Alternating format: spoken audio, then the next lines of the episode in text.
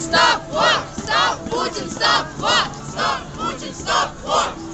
Weltweit gab es gestern in vielen Städten Proteste gegen den Krieg in der Ukraine.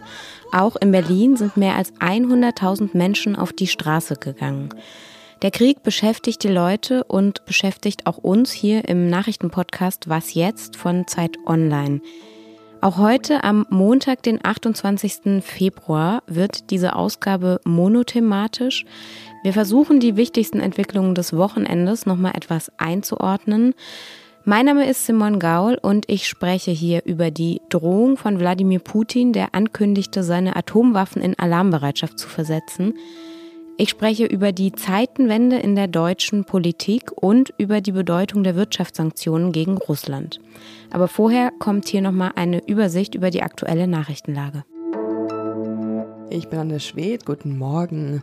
Die EU-Kommission rechnet wegen des Kriegs in der Ukraine mit mehr als sieben Millionen Vertriebenen innerhalb und außerhalb des Landes. Den Vereinten Nationen zufolge sind bis Sonntag bereits etwa 370.000 Menschen aus der Ukraine in Nachbarländer geflohen. Bundesinnenministerin Nancy Faeser plant deshalb, ukrainische Geflüchtete schnell und unbürokratisch in den EU-Staaten aufzunehmen. Sie müssen demnach keine Asylverfahren durchlaufen und erhalten erhalten vorübergehenden Schutz in der EU bis zu drei Jahre.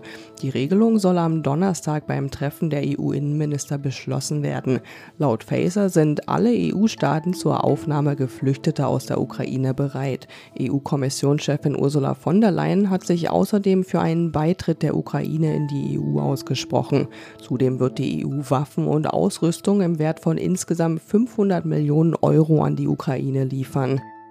In den Morgenstunden sollen Gespräche zwischen der Ukraine und Russland über eine mögliche Friedenslösung beginnen. Der ukrainische Präsident Volodymyr Zelensky ist jedoch skeptisch. Er glaubt nicht an ein Ergebnis dieses Treffens, dennoch müsse man versuchen, die Chance zu nutzen. Außerdem kommt heute die UN-Vollversammlung zu einer Dringlichkeitssitzung zusammen. Dabei sollen alle Mitglieder die Gelegenheit haben, ihre Ansichten zu der Invasion zu äußern. Russland hatte zwar gegen die Sitzung gestimmt, hatte jedoch laut dem UN-Regelwerk keine Vetomöglichkeit. Frankreich will einen Resolutionsentwurf einbringen, in dem eine sofortige Waffenruhe gefordert wird. Unterdessen gehen die Gefechte im ganzen Land weiter. Russland eroberte die Stadt Berdjansk im Süden der Ukraine. Anhaltenden Widerstand leistet die ukrainische Armee laut Regierung vor allem in der Hafenstadt Mariupol. Die gilt als Hauptziel von Russland. In der Hauptstadt Kiew wurde am Abend erneut Luftalarm ausgelöst. Redaktionsschluss für diesen Podcast ist 5 Uhr. Werbung. Diese Woche in der Zeit? Die Bücher des Frühlings. 16 Seiten blühende Fantasie. Von gefährlichen Liebschaften, einer Flucht auf dem Mississippi und magische Erzählkunst. Das Literaturspezial zur Buchmesse in Leipzig. Die Zeit, Deutschlands größte Wochenzeitung. Jetzt am Kiosk oder direkt bestellen unter zeit.de/slash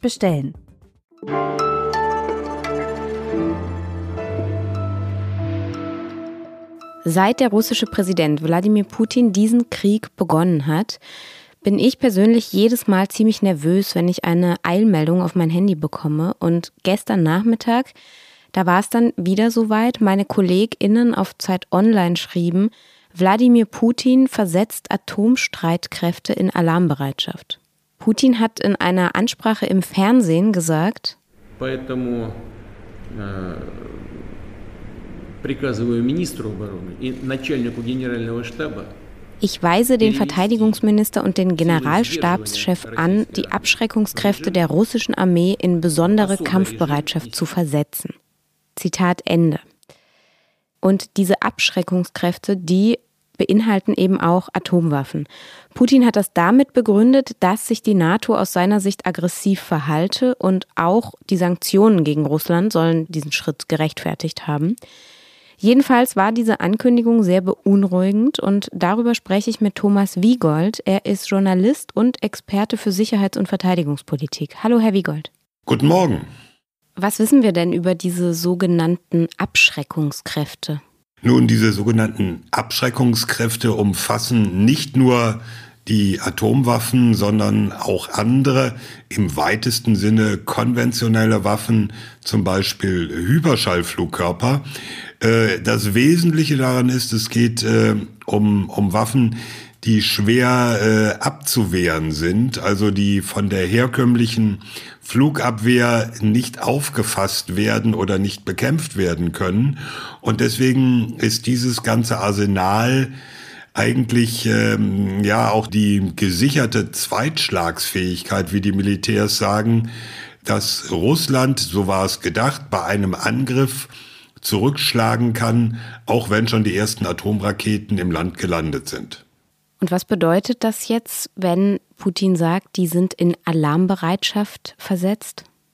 Es ist eine Drohung und es ist auf jeden Fall zunächst einmal ähm, sozusagen der psychologische Knüppel, den Putin da ausgepackt hat. Der richtet sich ganz offensichtlich nicht gegen die Ukraine selbst, denn in der militärischen Situation in der Ukraine ist der Einsatz von Atomwaffen oder auch Hyperschallflugkörpern völlig sinnlos, das äh, hat militärisch keine Bedeutung. Es richtet sich gegen äh, die NATO als unverhohlene Drohung, ja, sich möglichst zurückzuhalten.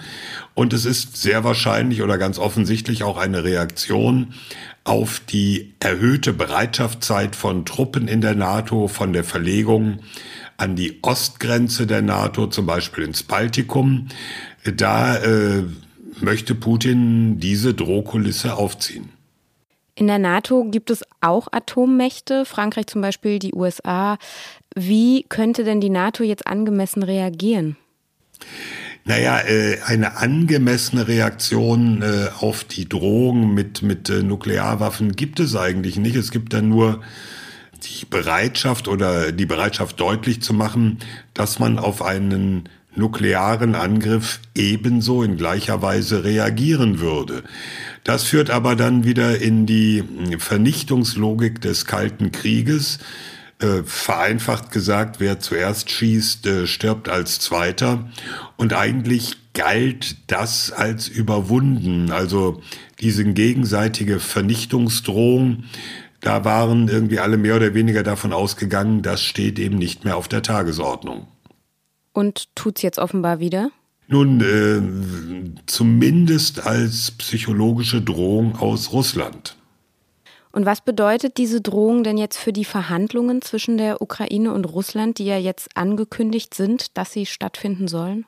Also für die Verhandlungen zwischen der Ukraine und Russland wahrscheinlich herzlich wenig, weil wie gesagt, äh, militärisch äh, ist das äh, nicht die nukleare Ebene sondern da will Russland wirklich sich positionieren gegenüber der NATO, nicht gegenüber der Regierung in Kiew. Und abschließend noch die Frage, die uns natürlich alle umtreibt. Wie akut ist die Gefahr eines Atomschlags? Ja, das ist die Frage, die man Putin stellen muss. Äh, also im Moment, darauf deutet viel hin, geht es um diese Drohkulisse und nicht darum, wirklich einen Atomschlag durchzuführen. Danke, Herr Wiegold.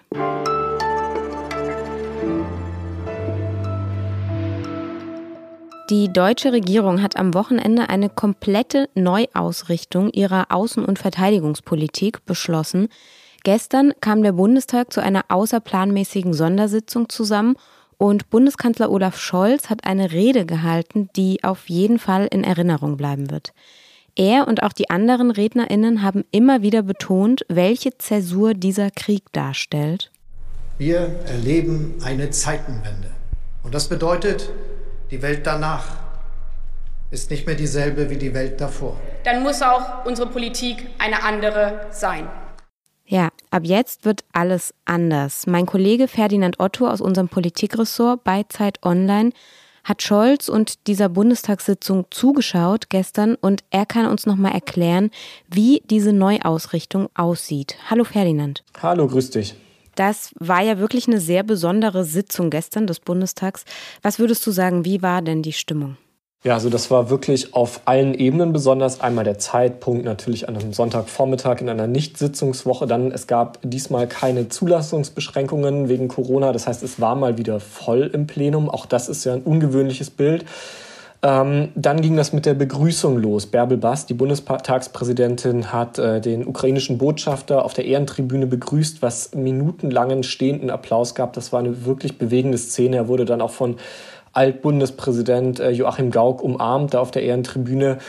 Naja, dann, das ging weiter, dass der Kanzler während seiner Regierungserklärung stehenden Applaus bekommt, und zwar auch von der größten Oppositionsfraktion. Das ist auch nicht üblich, das gibt es nicht alle Tage. Und dass dann der Oppositionsführer Friedrich Merz sich hinstellt und sagt, ähm, naja, ich will jetzt nicht sagen, er stellt eine carte blanche aus an Olaf Scholz, aber er sagt doch im Wesentlichen, wir machen da jetzt mit, wir mäkeln jetzt hier nicht am kleinen Klein rum. Ähm, wir stehen auch hinter dieser Regierung in dieser schweren Zeit. Das ist wirklich auch alles anders als gewöhnlich. Scholz hat dann in seiner Regierungserklärung auch wirklich sehr große Veränderungen angekündigt. Was waren denn die wichtigsten Punkte? Ja, also das war nicht nur rhetorisch, sondern auch was die, sage ich mal, die konkrete materielle Politik angeht, ähm, gab es da viele Neuerungen. Er hat äh, das äh, 2%-Ziel der NATO angesprochen. Das will er nicht nur erfüllen, er will es übererfüllen. Er sagt, mehr als 2% will er im Haushalt abstellen für Landesverteidigung. Er will 100 Milliarden ein Sondervermögen für die Bundeswehr und dieses Sondervermögen will er dann sogar im Grundgesetz absichern. Das ist eine Grundgesetzänderung. Das ist ähm, wirklich ein großer Schritt. Außerdem diese Debatten um bewaffnete Drohnen der Bundeswehr, die hat er letztlich jetzt mit einem Handstreich beerdigt und gesagt, die werden kommen. Er will zwei Flüssiggasterminals. Ähm, das ist auch eine lange Debatte, ja, besonders bei den Grünen, die Fracking-Gas äh, eher kritisch sehen die werden wohl kommen nach allem, was er jetzt angekündigt hat. Also er hat da wirklich ähm, ja letztlich sehr viele schwelende, langschwelende Debatten mit großen Zumutungen ähm, hat er jetzt letztlich aus der Not dieser Krise für beendet erklärt. Olaf Scholz hat ja im Grunde tatsächlich jetzt die Wirtschafts-, die Verteidigungs-, die Außenpolitik komplett verändert. Was bedeutet denn das jetzt aber konkret für uns auch hier in Deutschland? Ja, das kann steigende Energiepreise bedeuten. Ähm, darauf hat er uns eingeschworen. Das bedeutet natürlich für alle Menschen, die ähm, Investitionen in Russland tätigen, für viele Zweige der Wirtschaft, die nach Russland exportieren oder die aus Russland importieren, äh, kann das Einschnitte bedeuten. Darauf hat er die Leute auch eingestellt, dass das nicht nur einfach werden wird, diese neue Zukunft. Ähm, auch das ist klar und ähm, es bedeutet aber natürlich vor allem außenpolitisch ein Zusammenrücken der westlichen Allianz, wie man es wirklich lange nicht erlebt hat. Also dass auch Länder wie Ungarn da nicht ausscheren, ähm, dass Europa zusammensteht. Es wird ein, also Deutschland und Polen rücken enger zusammen. Die transatlantische Beziehung ist stärker, als sie es ähm, seit langem war, wird wieder stärker betont. Ja, vor ein paar Jahren, wir erinnern uns, ähm, Macron hat die NATO letztlich als Braindead äh, bezeichnet. Ähm, Trump hat sie ganz in Frage gestellt, hat gefragt, ist sie überhaupt, ist sie vielleicht überflüssig sogar, die NATO? Diese Fragen sind jetzt alle beantwortet. Ähm, also das, ähm, denke ich, wird, äh, wird, wird eine neue Außenpolitik-Doktrin sein, die wir alle zu spüren bekommen werden.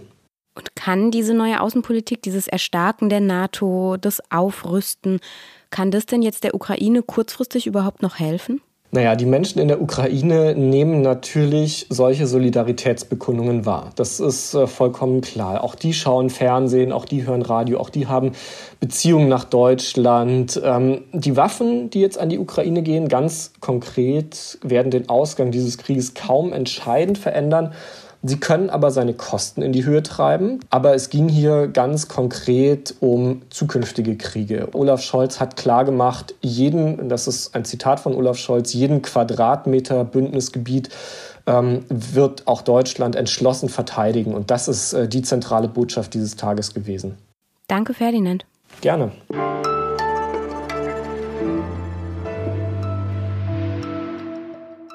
Und auf einen dritten Aspekt der Entwicklung vom Wochenende wollen wir auch noch mal eingehen. Das sind die Wirtschaftssanktionen gegen Russland. Am späten Samstagabend hatte EU-Kommissionspräsidentin Ursula von der Leyen ja verkündet, dass tatsächlich einige russische Banken vom internationalen Zahlungssystem SWIFT ausgeschlossen werden. Deutschland war ja auch hier umgeschwenkt und hat erst relativ spät zugestimmt. Außerdem soll ein Teil der russischen Rücklagen, die im Ausland lagern, eingefroren werden. Putin hat diese Sanktion ja auch in seiner Ansprache gestern Mittag erwähnt, als er davon sprach, die Abschreckungskräfte in Alarmbereitschaft zu setzen. Die Sanktionen scheinen ihn also tatsächlich zu treffen. Was genau bedeuten sie aber? Das kann uns nochmal Marc Schieritz erklären. Er ist wirtschaftspolitischer Korrespondent der Zeit und ich erreiche ihn am Flughafen, daher die Hintergrundgeräusche. Hallo Marc. Hallo. Welche Auswirkungen werden denn diese Sanktionen auf Russlands Wirtschaft jetzt haben? Was das faktisch heißt, ist, ähm, dass bestimmte Banken ähm, komplett raus sind aus dem internationalen Finanzsystem. Das heißt, sie können keine Geschäfte und keine Transaktionen ähm, mehr vornehmen international. Es gibt allerdings ein großes Loch sozusagen in der Sanktionswand, das ist Energie. Also man hat in all diesen Sanktionen sichergestellt, dass Zahlungen für Energielieferungen für Öl und Gas weiter getätigt werden können, sozusagen, dass die Öl- und Gasversorgung nicht, äh, nicht in Gefahr ist. Damit bleibt aber dann ja für Russland eine ganz entscheidende Einnahmequelle noch bestehen. Ja, also auf jeden Fall wäre es noch deutlich härter gewesen, hätte man Energie mit reingenommen. Aber die große Sorgen, Sorge im Westen, also nicht nur hier in Deutschland, auch in den USA und in osteuropäischen Ländern war, dass wenn tatsächlich Gas- und Öllieferungen ausbleiben, dass das extrem teuer wird, ähm, dass die Leute frieren müssen, dass eine neue Weltwirtschaftskrise kommt, dass die Inflation steigt. Und dieses Risiko wollte man einfach nicht eingehen. Deswegen hat man das ausgespart und hat sozusagen versucht, so gut wie alles außer Energie äh, zu sanktionieren, um da möglichst viel Druck aufzubauen. Wird das ausreichen? Ähm, also es ist richtig, dass Putin hat nach wie vor eine wichtige Einnahmequelle, die unangetastet bleibt. Ähm, zugleich aber ist durch die SWIFT-Sanktionen äh, und durch die Sanktionen einzelner Banken ist das schon ein schwerer Schock für das Finanzsystem. Also ich würde damit rechnen, ähm, dass das russische Bankensystem System in extreme Schwierigkeiten kommt, dass Leute kein Geld mehr abheben können. Und die Hoffnung oder das, das Kalkül ist sozusagen, dass dadurch Druck aufgebaut wird, der es dann doch für Putin sehr schwer, ähm, sehr schwer macht. Es gab am Wochenende auch schon Vermutungen, dass die russische Währung, also der Rubel, jetzt stark einbrechen könnte. Ist das denn absehbar? Also der Rubel äh, wird auf jeden Fall an Wert verlieren. Das heißt, es wird für Russland noch schwieriger werden, Waren aus dem Ausland einzukaufen. Das wird Russland schon spüren. Und langfristig äh, kann man sich nicht vorstellen, dass mit diesem Sanktionen, Sanktionsregime eine prosperierende Wirtschaft äh, möglich ist. Ähm, aber ich glaube, es geht auch gar nicht so sehr um die lange Frist, weil man schon darauf hofft, dass diese diese Turbulenzen, dieses Chaos in den Märkten jetzt sehr schnell dazu beiträgt, dass Putin ein Stück einlenkt. Du hast es gerade schon kurz angesprochen mit dem Bargeld. Was genau bedeuten denn diese Sanktionen jetzt für die Menschen in Russland? Äh, das wird die Menschen natürlich treffen. Also das ist klar. Die werden, ähm, die werden merken, dass Dinge teurer werden, dass sie vielleicht nicht mehr an ihr Geld kommen, dass bestimmte Waren einfach auch nicht mehr zur Verfügung stehen, dass es Engpässe gibt. Zunächst mal merken das halt die Ärmeren, für, für die das viel wichtiger ist, ähm, die sofort ein Problem haben, wenn das Brot so und so viel äh, Rubel teurer ist oder das Benzin. Die, die Oligarchen und die, die Superreichen, die werden natürlich erstmal noch Auswege finden. Und bis man an deren Vermögen rankommt, das ist ja auch geplant, das wird länger dauern. Das muss ausfindig gemacht werden. Da ist auch gar nicht so klar, wer der, wo das liegt und wer, die, wer der Eigentümer ist. Das heißt, das ist eher eine langfristige Angelegenheit. Aber die kurzfristigen Folgen werden schon auch die einfachen Menschen in Russland spüren. Danke, Marc. Danke. Und noch eine kleine Information zum Thema Sanktionen. Auch die Schweiz plant nun, russische Vermögen doch einzufrieren. Das wollte sie zunächst nicht. Und das ist auch tatsächlich recht bedeutsam, da das Land ja bisher stets an seiner Neutralität festgehalten hat. Ja, und damit ist dann diese etwas überlange Was jetzt Folge auch zu Ende. Ich hoffe, wir konnten Ihnen dabei helfen, die Ereignisse noch mal ein bisschen zu sortieren.